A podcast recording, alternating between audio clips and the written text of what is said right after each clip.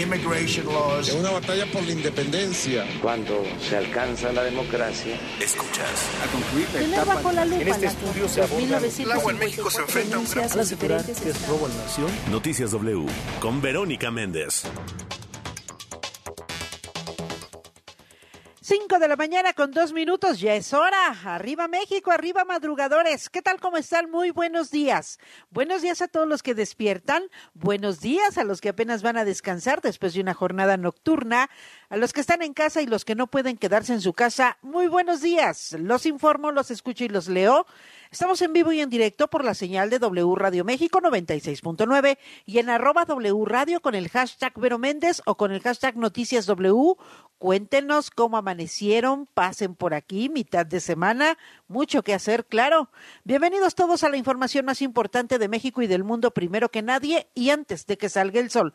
Y es que sí, de última hora, en información internacional, se desplomó un helicóptero en el que viajaba el ministro del Interior de Ucrania. Falleció en este accidente.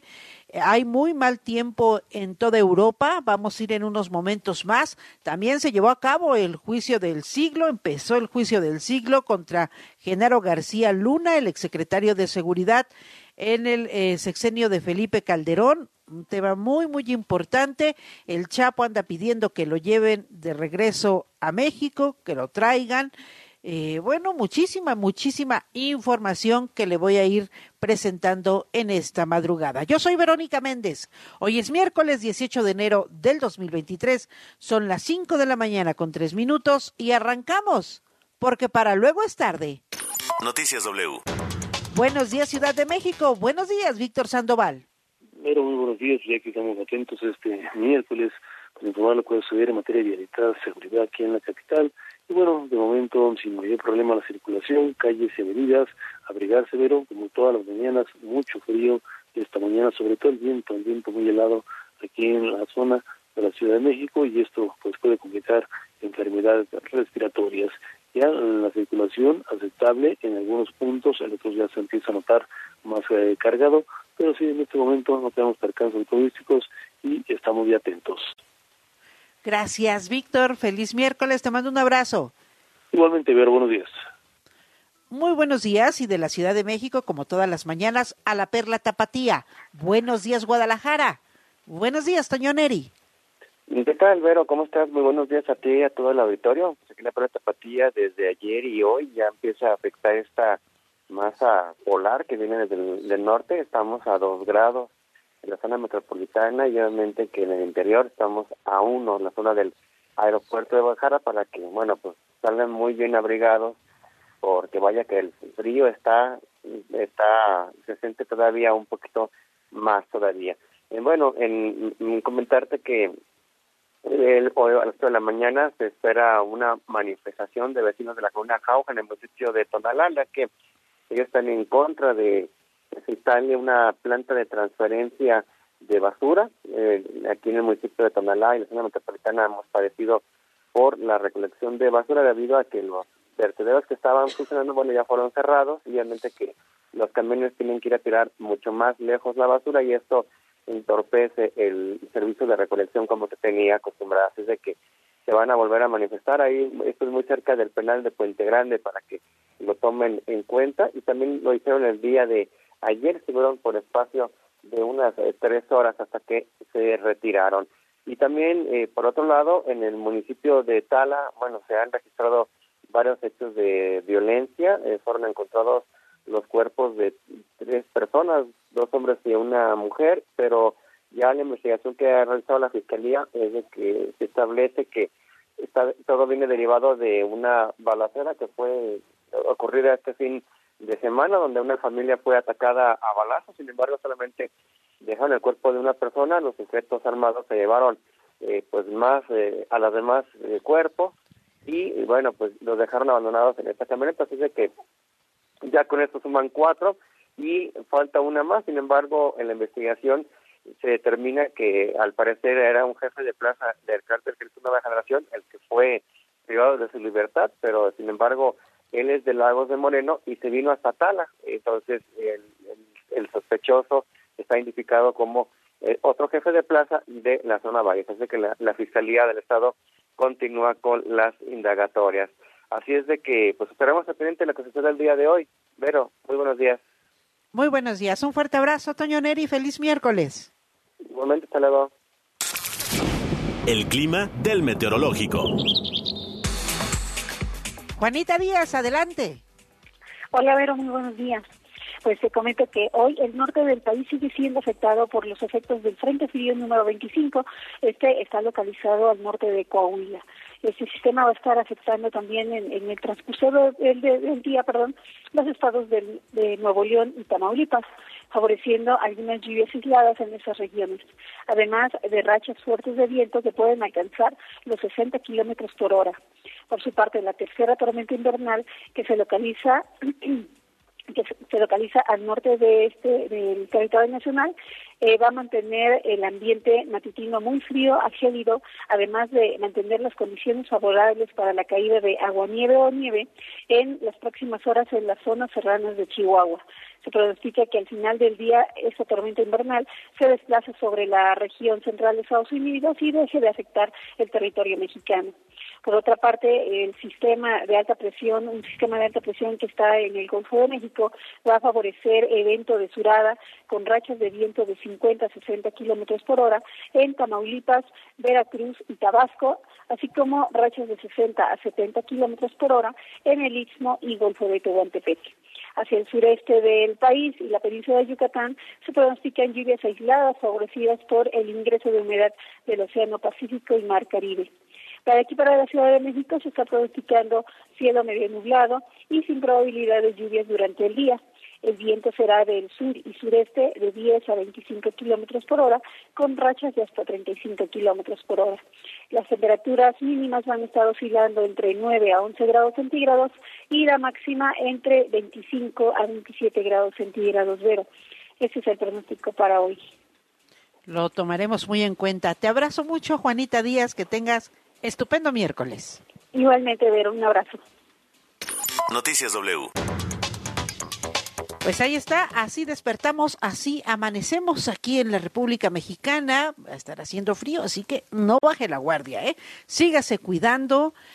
Eh, la pandemia del COVID-19 aumenta los, las cifras de contagios y lamentablemente de fallecimientos. Así que no baje la guardia, lavarnos las manos constantemente, estornudar o toser en el ángulo interior del brazo, procurar estar muy bien hidratados, tomar mucha agua, muchos líquidos, muchos cítricos, limpiar y desinfectar las superficies de uso común, ventile los lugares cerrados, evite las aglomeraciones, que no puede quedarse en casa, tiene que salir. Le recordamos que hoy es miércoles y no circulan los autos con encomado rojo, terminación de placas 3 y 4, holograma 1 y 2. Va a viajar en el transporte público, entonces lleve su cubrebocas, use gel antibacterial para limpiarnos las manos constantemente. En todos los lugares públicos le recomiendo que siga usando el cubrebocas. Ahora sí, vámonos de lleno a la información. La información al momento. Nos vamos en vivo y en directo a Europa. Ya la guerra, la guerra de Ucrania y Rusia es una tragedia. Va a cumplirse un año de estos ataques de la invasión de Rusia a Ucrania. En una información de última hora, muere el ministro del Interior de Ucrania. ¿Qué pasó? Se desplomó el helicóptero en el que viajaba, cayó sobre una guardería en la región de Kiev. Es toda una tragedia. Hay muy mal tiempo en toda Europa y nuestra corresponsal Claudia Luna Palencia nos tiene toda la información esta madrugada. Adelante, Claudia.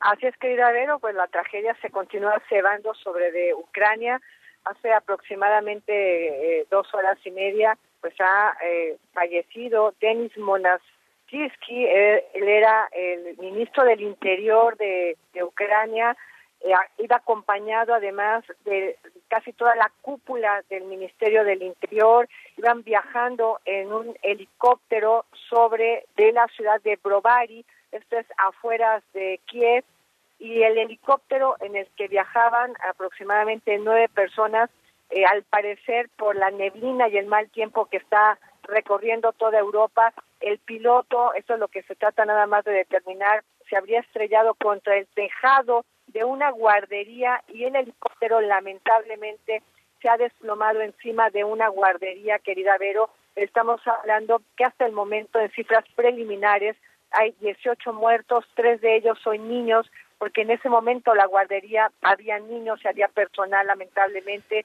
Eh, hay 26 víctimas eh, hospitalizadas, 26 heridos, 12 de ellos son precisamente eh, niños.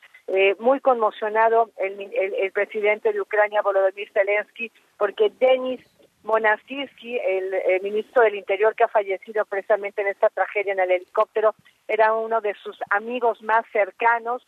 Eh, se va a crear una comisión de investigación. Por lo pronto decirte que las autoridades de la Unión Europea, Charles Michel, el presidente del Consejo Europeo, ya emitió pues sus condolencias.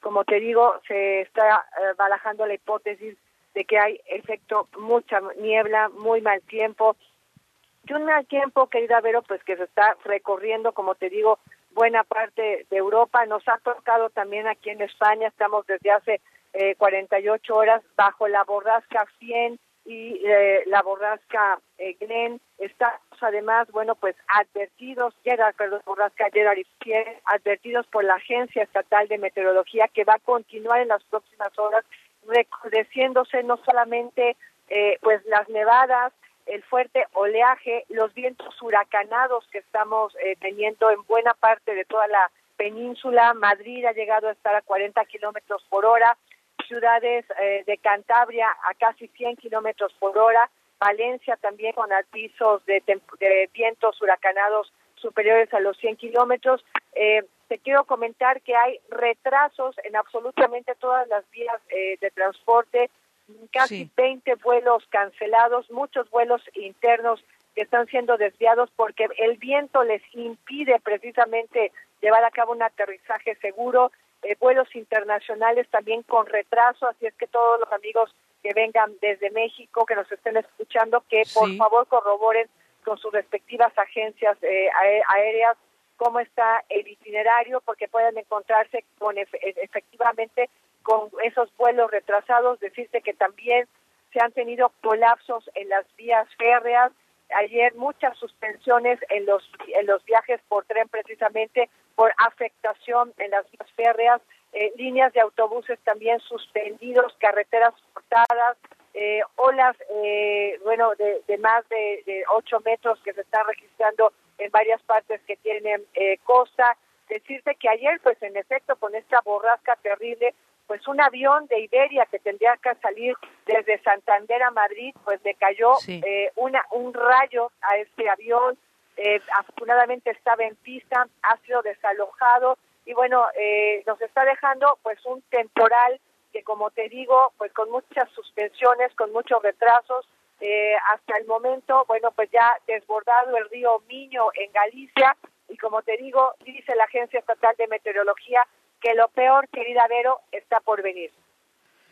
Caray, caray, Claudia, gracias, gracias por la información. Vamos a mantenernos muy pendientes y efectivamente quien tenga contemplado viajar a España eh, por cuestiones de negocios, de escuelas, de intercambios, de eh, familiares, tome muy en cuenta esta situación que se está viviendo no solo en Madrid, sino en toda España por el mal tiempo, porque los vuelos se están retrasando. Gracias, te mando un fuerte abrazo, nos mantenemos pendientes, Claudia.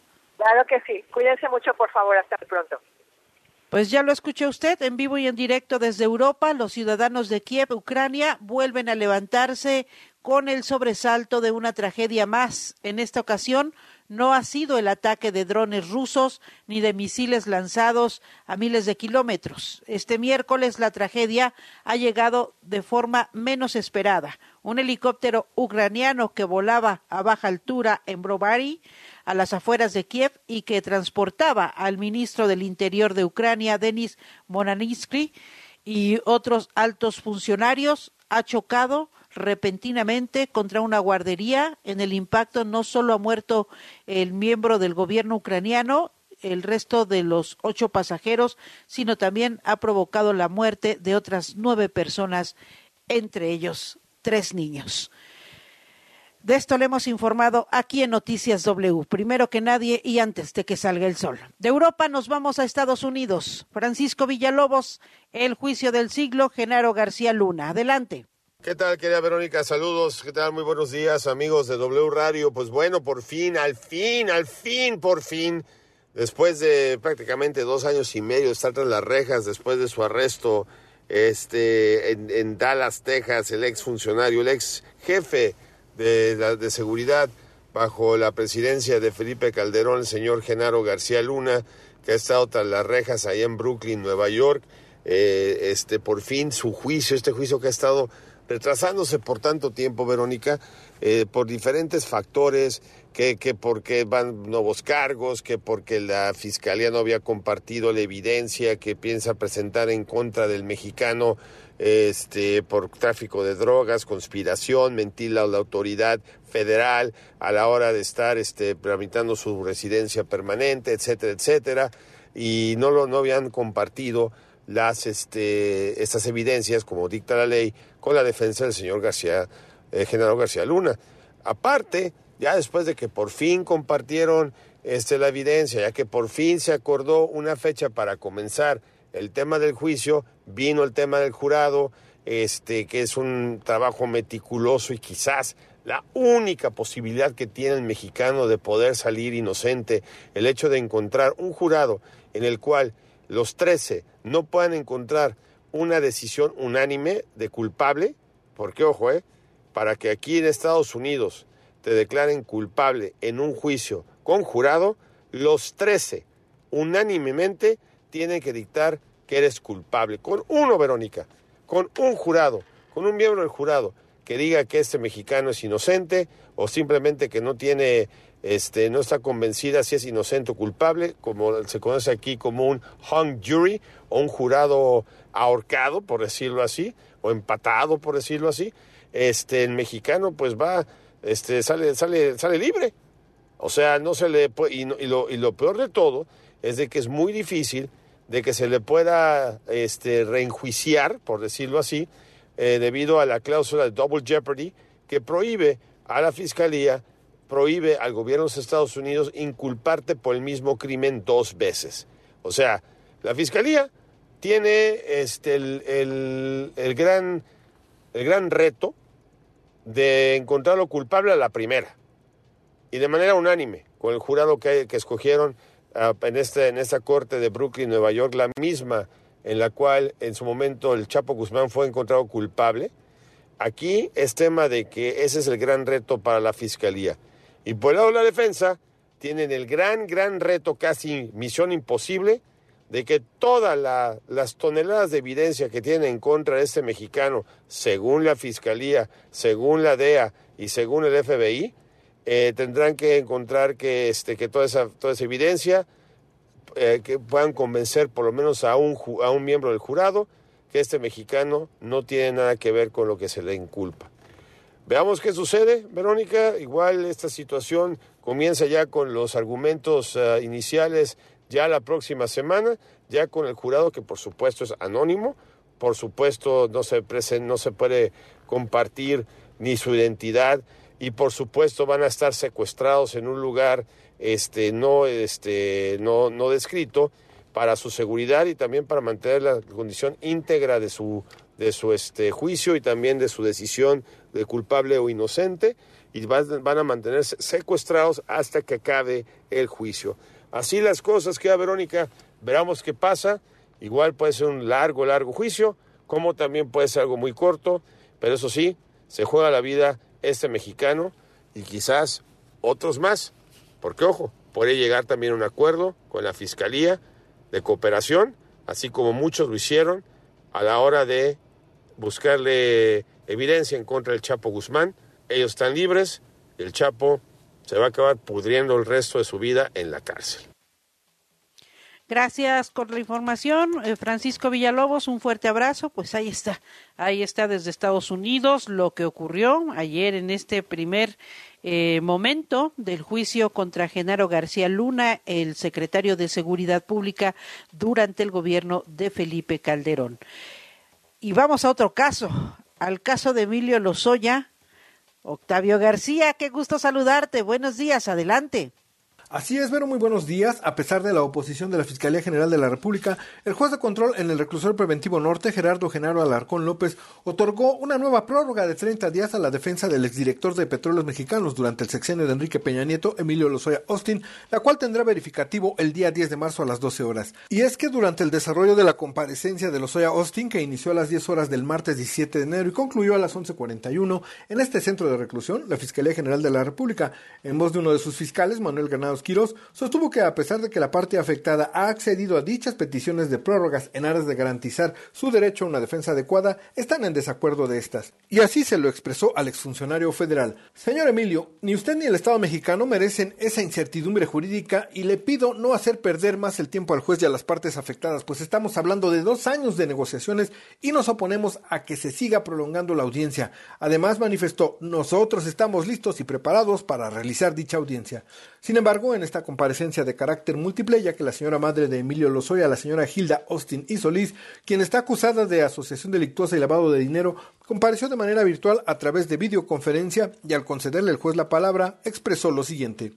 Señor juez, al igual que los abogados, siento que lo mejor es llegar a un acuerdo. Es lo mejor para todas las partes. Mi hijo ha cumplido al denunciar a todos los funcionarios del sexenio pasado, incluido el de más alto rango, refiriéndose al expresidente Enrique Peña Nieto, y ha ofrecido pagar lo que las autoridades le exigen, poniendo en garantía mi casa, donde he vivido 47 años, y otras propiedades de mi familia que hemos adquirido a lo largo de varias generaciones, por lo que pido se tome ya una decisión al respecto, ya que he estado en cinco prisiones alemanas y tenido mil días de prisión domiciliaria sin ver a mi hijo y a mis nietos. Confío plenamente en el sentido humano y de justicia del presidente Andrés Manuel López Obrador expresó la señora Gilda Austin y Solís. Y es que el juez de control, Gerardo Genaro Alarcón López, consideró que sí se ha excedido la prórroga como plazo razonable, pero lo dicho por el fiscal de la FGR, Manuel Granados Quirós, son proposiciones de carácter fáctico cuando dice que Lozoya no merece la prórroga ni tampoco el Estado mexicano, pues este tipo de dilaciones son innecesarias. Pero el impartidor de justicia federal dijo además que este tipo de expresiones no corresponden ni son propias porque no se está garantizando el derecho a una defensa adecuada. Carecen de sentido y razón el que se diga que ya están listos y preparados para la audiencia, por lo que se encuentra justificada la solicitud de prórroga de la defensa.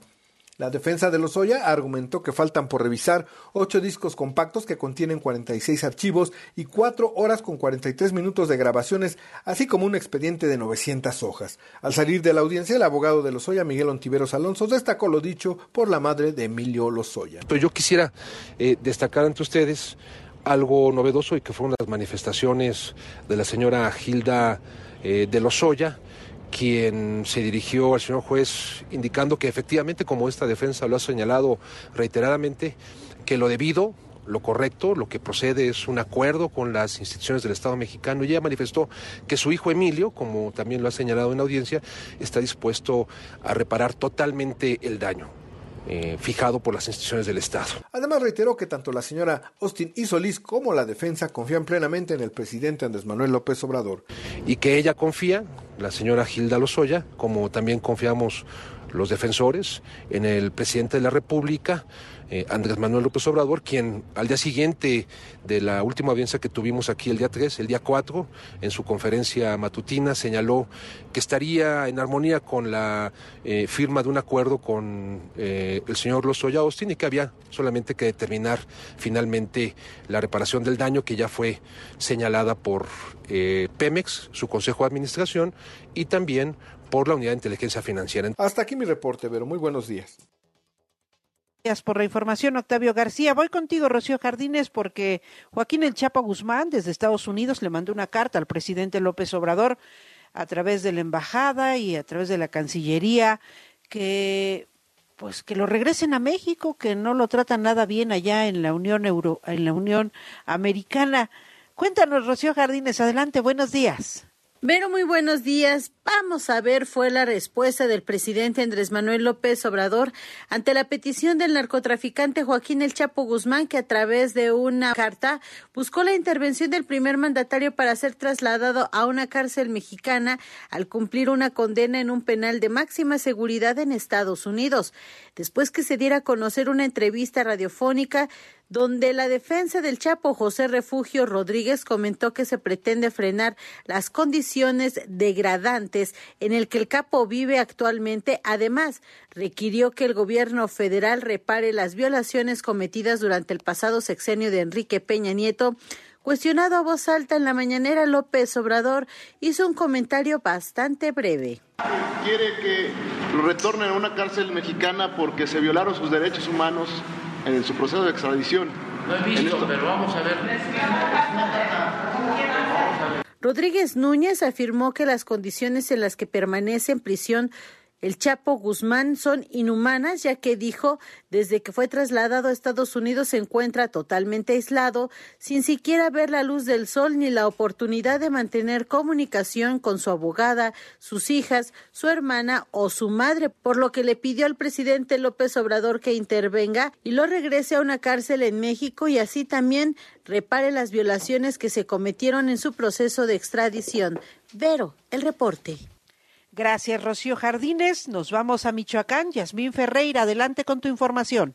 Vero, ¿qué tal? Muy buenos días a ti y al auditorio. Efectivamente, el líder comunal en Aquila, Antonio Díaz Valencia, y el abogado Ricardo Lagunes Gasca permanecen desaparecidos desde hace tres días acá en Michoacán, por lo que familiares y vecinos de la comunidad protestaron y cerraron el paso vehicular en las inmediaciones del municipio vecino de Coahuayana en exigencia de que sean localizados. Hay que señalar que el pasado domingo ambos salieron de una asamblea realizada en el auditorio comunal de San Miguel de Aquila, abordaron su camioneta y después se perdió contacto con ellos cuando estaban ya en el municipio de Coahuayana. Ante su desaparición se dio aviso a las autoridades en el estado de Michoacán, pero también en Colima. Se conoció que fue localizada abandonada la camioneta en la que viajaban en las inmediaciones de la población de Cerro de Ortega en el municipio de Tecomán, Colima, según los primeros reportes. Y bueno, pues la unidad presentaba impactos de proyectil de arma de fuego. En tanto, las autoridades ya los buscan en Michoacán y también en Colima, mientras las investigaciones avanzan en ambas entidades. Es el reporte que yo les comparto. Muy buen día. Desde Michoacán, gracias. Y ahora nos vamos a Morelos. Luis Alberto Beltrán. Gracias, Vero. Muy buenos días. La Fiscalía General de Morelos aseguró que el comunicado de la FGR sobre el caso Ariadna Fernanda tiene una respetable opinión que no es vinculante, además de que no ha sido requerida para entregar la información de la necropsia practicada a dicho cuerpo, localizado el pasado 31 de octubre en la autopista La Pera Cuautla, en el tramo que corresponde al municipio de Tepoztlán. La respuesta de la Fiscalía Morelense también se dio a través de un comunicado en el que expresa que no se ha sometido al análisis pericial de la FGR en relación con la causa del fallecimiento de la víctima, la cual, según la dependencia federal, se concluyó que fue por golpes en la cabeza y no por broncoaspiración por intoxicación etílica sobre la polémica y las acusaciones que hizo la jefa de gobierno Claudia Sheinbaum en contra del fiscal Uriel Carmona por encubrir un feminicidio. La Fiscalía de Morelos dijo que solamente los jueces y magistrados tienen la facultad de determinar cuál de los dos resultados forenses deberá prevalecer. Lo anterior por lo denunciado en redes sociales por la mandataria capitalina, donde aseguró que la FGR llegó a la misma conclusión que la Fiscalía General de la Ciudad de México y exigió sanciones para las autoridades de Morelos. La Fiscalía de esta entidad reiteró que desconoce los trabajos forenses que hizo la Fiscalía de la Ciudad de México y los estudios que sustentan la opinión de la FGR, además de que la necropsia practicada al cuerpo de Ariadna Fernanda estuvo a cargo de un equipo de forenses integrado por mujeres profesionales y respaldará su trabajo. Desde Cuernavaca, Morelos, para Noticias W, Luis Alberto Beltrán. Gracias, Luis Alberto Beltrán. Aquí en la Ciudad de México, Evangelina Hernández, adelante. Hola, Vero, muy buenos días. Para informarte que aún sin estar operando, la jefa de gobierno de la Ciudad de México, Claudia Sheinbaum, inauguró el proyecto Metro Energía que incluye la puesta en marcha de una nueva subestación eléctrica que va a dotar de energía a las líneas 1, 2 y 3 del metro de la Ciudad de México.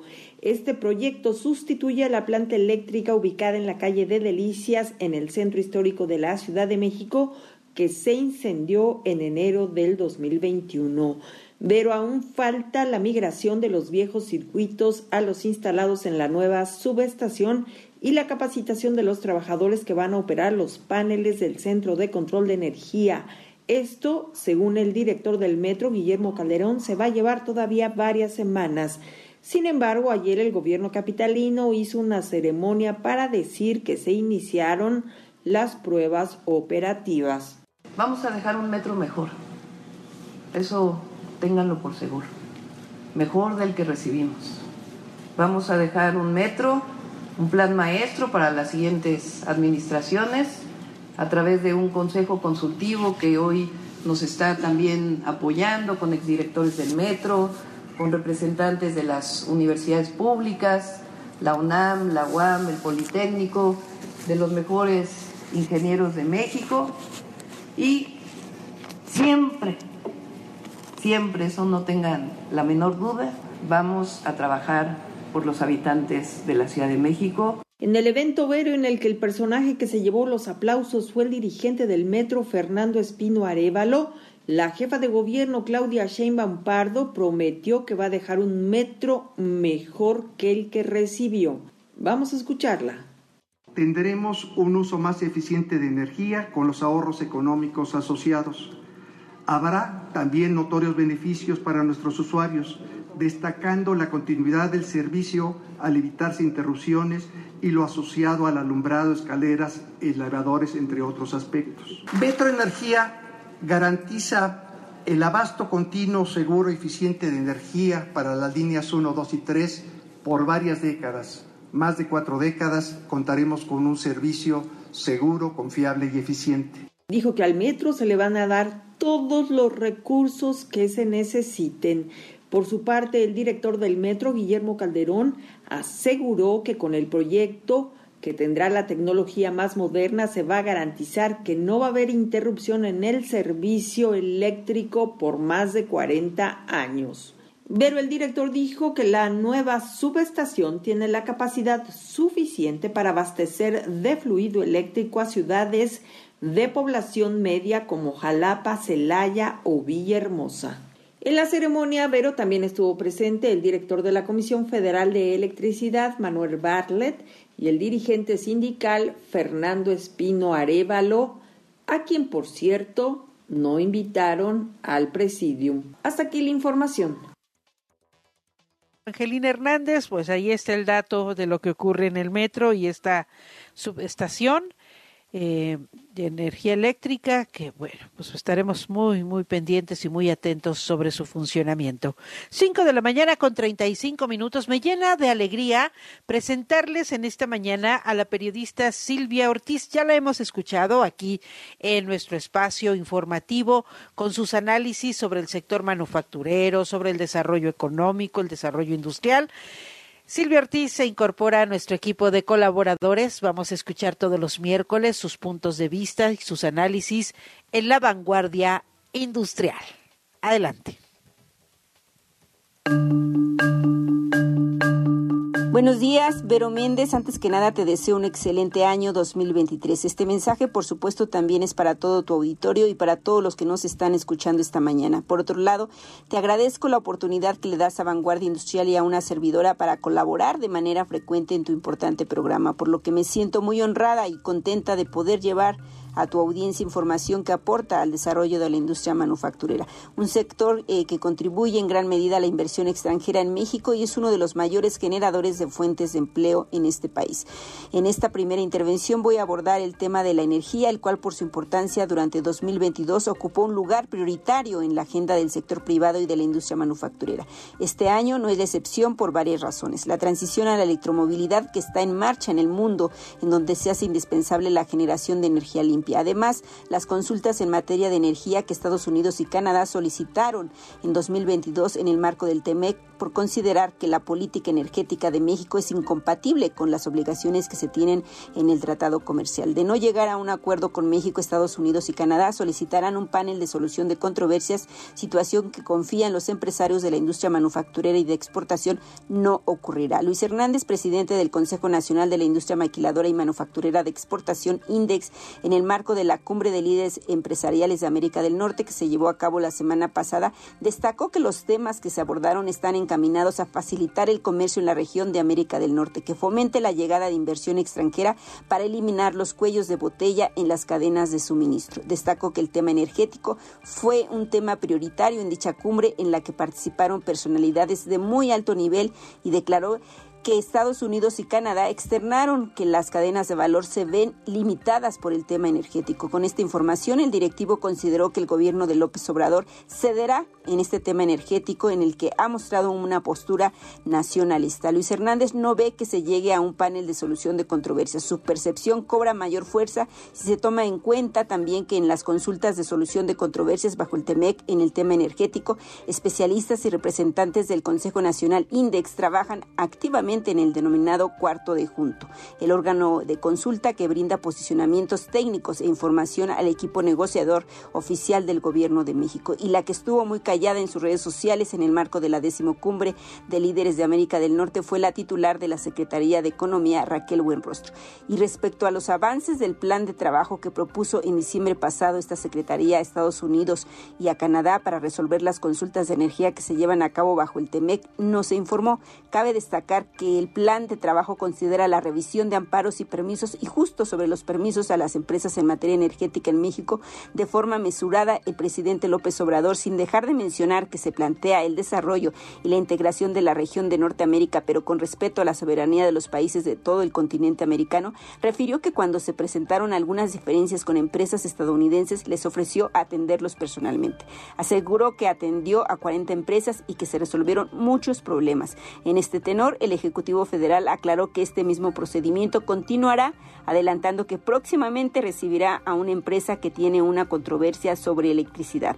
Vamos a hablar con ellos para buscar una salida, como siempre lo hemos hecho, comentó y fue claro al destacar que durante la decimocumbre de líderes de líderes de América del Norte no se trató el tema de las consultas de controversia que se llevan a cabo en materia energética bajo el TEMEC. Ante este panorama, parte del desarrollo del sector energético y la competitividad del mismo, así como la generación de energía limpia a mayor velocidad en el país, dependerá mucho de los acuerdos a los que lleguen México, Estados Unidos y Canadá. Estaremos muy pendientes del tema para informarlo en este espacio de la vanguardia industrial. Hasta la próxima. Soy Silvia Ortiz.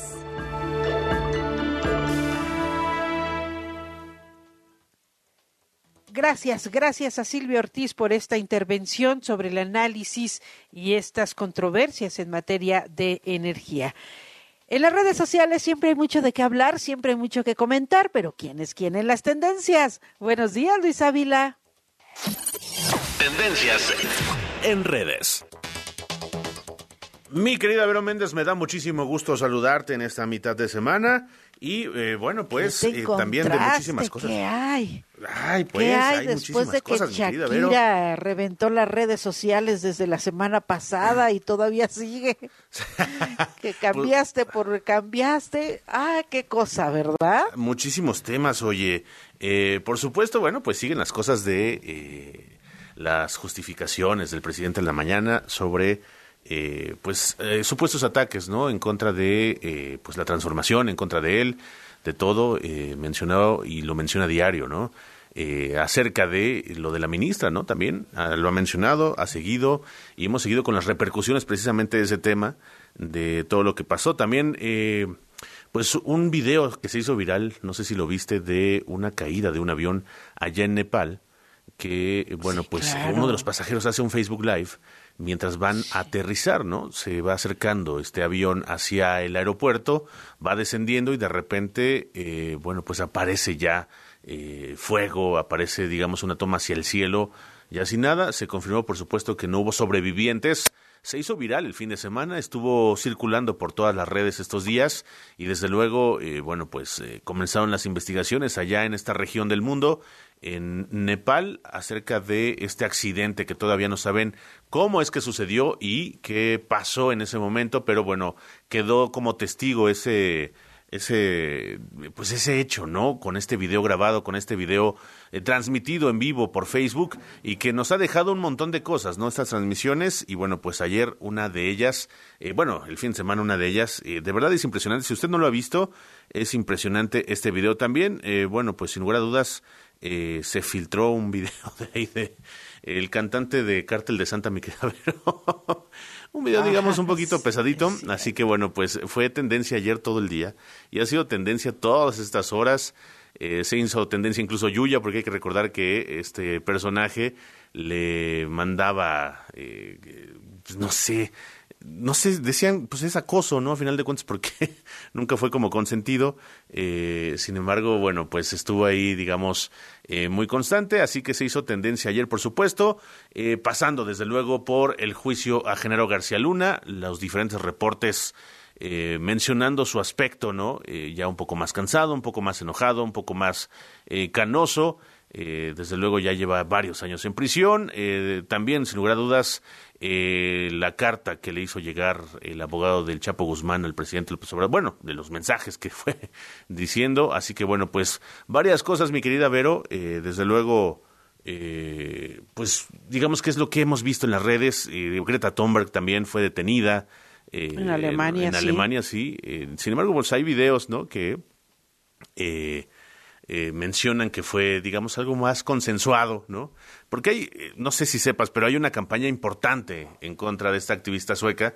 Es una niña y mucha gente dice, bueno, pero está con estos líderes y está con nosotros y, bueno, al final de cuentas lleva una agenda y eh, siempre ha sido, digamos, la del cambio climático, que por cierto ayer se daban noticias importantes en torno a esto y la, el hoyo de la capa de ozono que podría recuperarse hacia 2040, me parece, 2024 en todo el mundo y 2040 ya en los polos, eh, donde ha hecho más, eh, digamos, más desastres, ¿no? Donde ha dejado más problemas y bueno, de alguna manera eh, se dan estas noticias también, así que bueno, eh, parte ambiental y desde luego, pues a esperar que esto sea real, ¿no? Porque decían, bueno, pues ya eliminaron todos varios de los agentes que provocaban el, el hoyo en esta capa de ozono.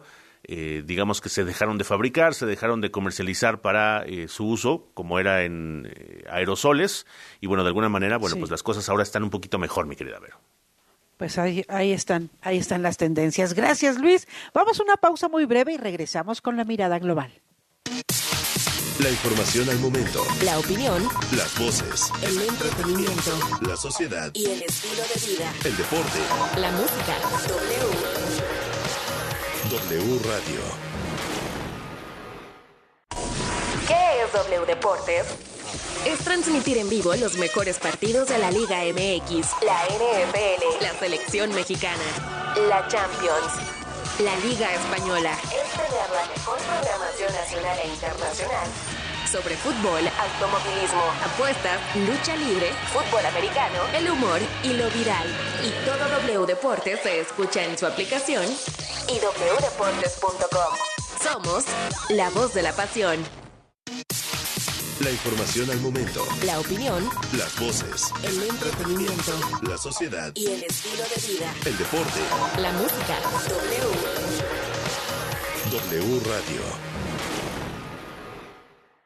Noticias W. Y hay una sensación que tú la puedes tener aquí, hoy por hoy, evidentemente. ¿no? Mirada global. Hola Vero, ¿qué tal amigos de W? Qué gusto saludarnos a mitad de la semana, casi a mitad de mes, porque ya es 18, pero aquí completa la información, así que iniciamos. Alistando el tinte y la verborrea se encuentra el expresidente de Estados Unidos, Donald Trump, pues el 28 de enero será la primera aparición pública de su postulación a la presidencia para las elecciones de 2024 y lo hará en Carolina del Sur, así lo informó su equipo de campaña. ¿Y por qué Carolina del Sur? Pues es un estado que tiene una gran influencia como uno de los primeros en realizar contiendas para la nominación presidencial durante los años electorales.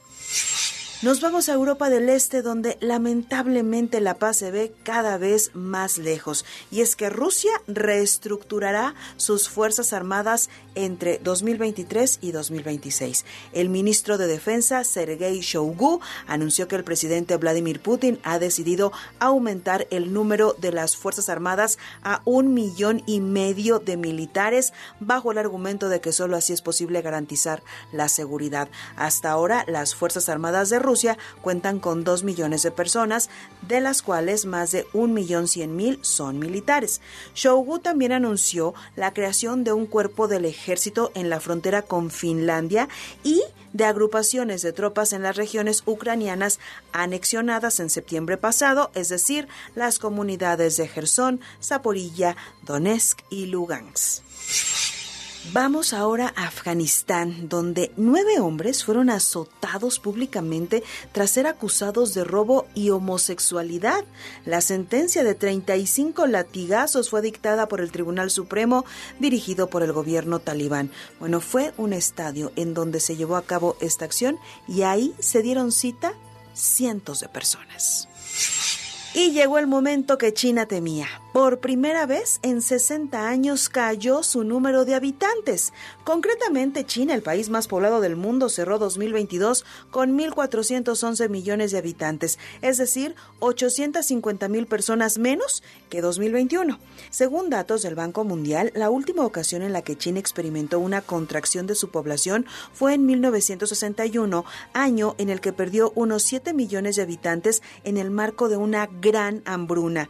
Y al comparar nacimientos con defunciones, el gigante asiático reportó 9 millones 500 mil bebés contra 10 millones 400 mil decesos. El punto es que la caída de la población se produjo mucho más rápido de lo que se esperaba y podría actuar como un freno al crecimiento económico y por lo tanto la economía china puede tener dificultades para superar a la de Estados Unidos. Y hasta aquí por hoy, gracias, buen día. W Deportes. Noticias W. Brian Zulbarán, buenos días, adelante. ¿Cómo estás, Vero? Qué gusto saludarte. Muy buenos días. Vámonos rápidamente con la información deportiva porque hay malas noticias para el fútbol mexicano. Hablemos de Diego Laines, este futbolista canterano de las Águilas de América que se fue a Europa muy joven.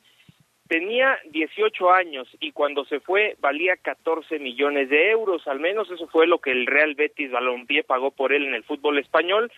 Ahora el mexicano quiere regresar a nuestro país, sin embargo, bueno, pues eh, no se le puede pagar la cantidad de dinero que se le pagó cuando se fue, pero el futbolista ex de las Águilas del América habló precisamente con ese equipo y les pide dos millones de dólares de sueldo. Esto hablamos de eh, una cantidad anual. Sin embargo, pues el equipo no está en disposición de pagar esa cantidad.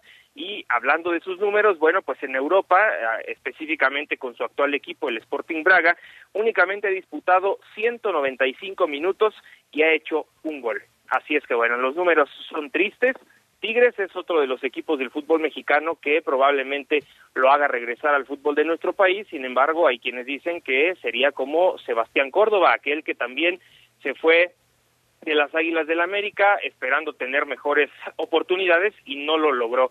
Y bueno, pues ya para terminar, Vero, platiquemos de cómo quedaron los, eh, los partidos de la ronda divisional de la NFL. Los Chiefs van a enfrentar a los Jaguars el sábado a las tres y media de la tarde. Los Eagles se enfrentarán a los Giants el mismo sábado, pero a las siete con quince, y ya para el domingo se verán las caras Bills y Bengals a las dos de la tarde, y el partido me parece más atractivo de toda la ronda divisional, 49ers contra los Vaqueros de Dallas, esto será el domingo también a las cinco y media de la tarde, mi querida Vero. Pues ahí están. Gracias, Brian, que tengas estupendo miércoles. Igualmente, Vero, te mando un abrazo. Muchas gracias. Y aquí en mi mesa de trabajo, rápidamente las primeras planas. El periódico Reforma dice, ignoró general alertas de fuga, se refiere al nuevo subsecretario de Seguridad. Eh, estas alertas que cuando estaba al frente de la Guardia Nacional le decían al general Lucio, oiga, eh, hay peligro, hay alertas de fuga en Chihuahua y no les hizo caso. Hoy es el subsecretario de seguridad. También vigilan el metro ingenieros militares en su primera plana, el periódico Reforma.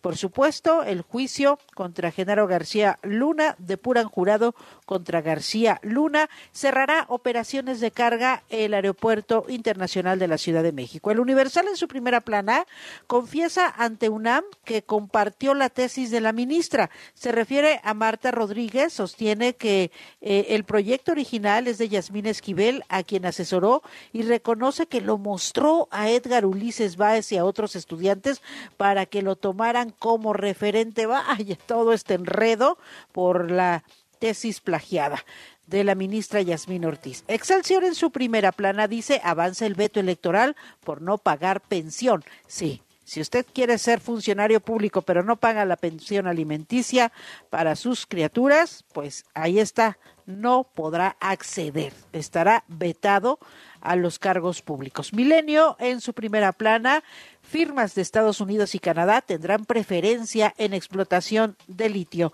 Así llegamos al final, nada más en el financiero dice que Lili Telles lidera la oposición de cara al 2024. Hay que echarle una mirada a la encuesta que nos presenta hoy el financiero. Se quedan en así las cosas. Yo los espero mañana a las 5, porque para luego es tarde. Noticias W. La información al momento. La opinión. Las voces. El entretenimiento. La sociedad. Y el estilo de vida. El deporte. La música. W. W Radio. El cariño y amor de un animal es incomparable. Solo nos resta devolvérselos con los mejores cuidados y la mayor responsabilidad. Mascotas W por W Radio. Cada vez existen más lugares pet friendly, es decir, que aceptan que lleves a tu mascota. Pero para que todos podamos convivir en paz en estos restaurantes, cafeterías y hasta centros comerciales, es importante conocer estas reglas no escritas, sobre todo cuando se trata de perros. Punto muy importante, lleva correa. Así podrás controlarlo en espacios donde circulan muchas personas, autos u otros animales. Evitarás accidentes o situaciones de riesgo. Tú mejor que nadie sabes qué tan nervioso y a la defensiva se puede poner tu mascota. Hay razas que son más propensas y para ellas se sugiere ponerles un bozal y su correa debe ser corta, es decir, máximo dos metros. Para que no se pongan inquietos por el calor o la sed y hasta por salud, recuerda cargar una botellita con agua y de preferencia su platito para que tome con más confianza. Considera también un snack, una botanita un bocadillo por si le da hambre. Incluye llevar un juguete sobre todo para que se entretenga mordiendo. Porque una pelota pues no, ¿verdad? Y por último, como cualquier paseo, unas bolsitas biodegradables para recoger sus necesidades. Convivamos todos en un entorno muy agradable porque merecen los mejores cuidados y la mayor responsabilidad. Mascotas W en W Radio. Soy Daniela Anguiano y esto es Música W. Sin duda el Vive Latino se encuentra en la lista de nuestros festivales favoritos y el próximo 18 y 19 de marzo llega la edición número 23. De todos los artistas que integran el cartel, aquí te van tres presentaciones que no te puedes perder. 1. El regreso de Plastilina Mosh. Mr. T. M. O. S. H. Mr. T. M. O. S. H. I must say I do look gorgeous. How could you not like him? I must say I do look gorgeous. Uno, dos, tres, cuatro. Alex Ferreira, un romántico bohemio de República Dominicana. Y yo como si nada, sigo cayendo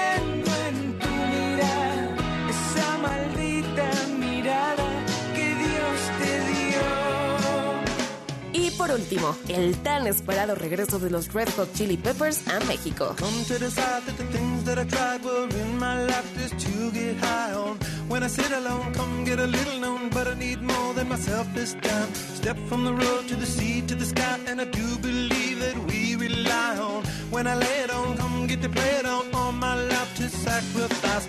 Soy Daniela Anguiano y esta fue una probadita de la agenda de conciertos 2023 en Música W. Película W, el programa de cine de W Radio. En De Película te presentamos las cintas más esperadas del 2023. Ant-Man and the Wasp. Quantumania. Fecha de estreno 17 de febrero de 2023. I don't have to win. Una cinta que revelará secretos del universo cinematográfico de Marvel. Paul Rudd, Evangeline Lilly, Michelle Pfeiffer y Michael Douglas vuelven a encogerse. Shazam. La furia de los dioses. Fecha de estreno 17 de marzo de 2023. Shazam, niño en el cuerpo de un adulto, regresa para combatir a las hijas de Atlas. Se rumora que saldrá Black Adam. Se rumora. I feel like a frog. De Película W con Gaby Khan y Leo Luna. Viernes, 8 de la noche. Sábado, 2 de la tarde. el programa de cine de W Radio. De Película W.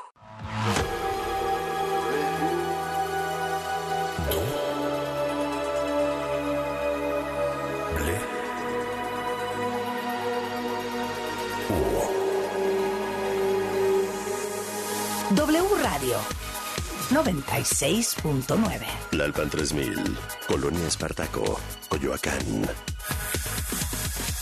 Ciudad de México.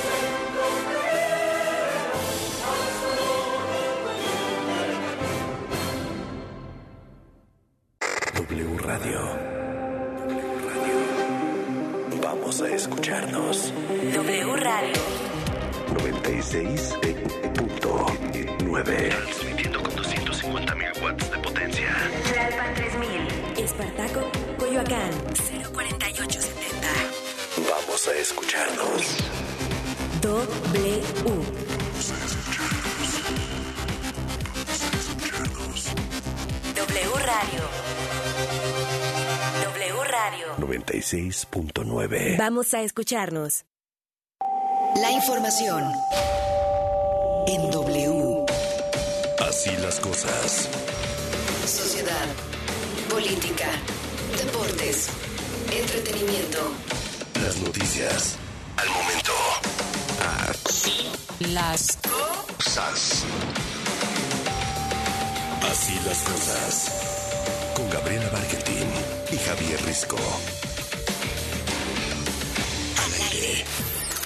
Vamos a dejar un metro mejor, eso ténganlo por seguro, mejor del que recibimos. El que muerde la mano que le da de comer acostumbra a lamer la bota del que lo patea. Y ese es el papel que va a cumplir Mejía en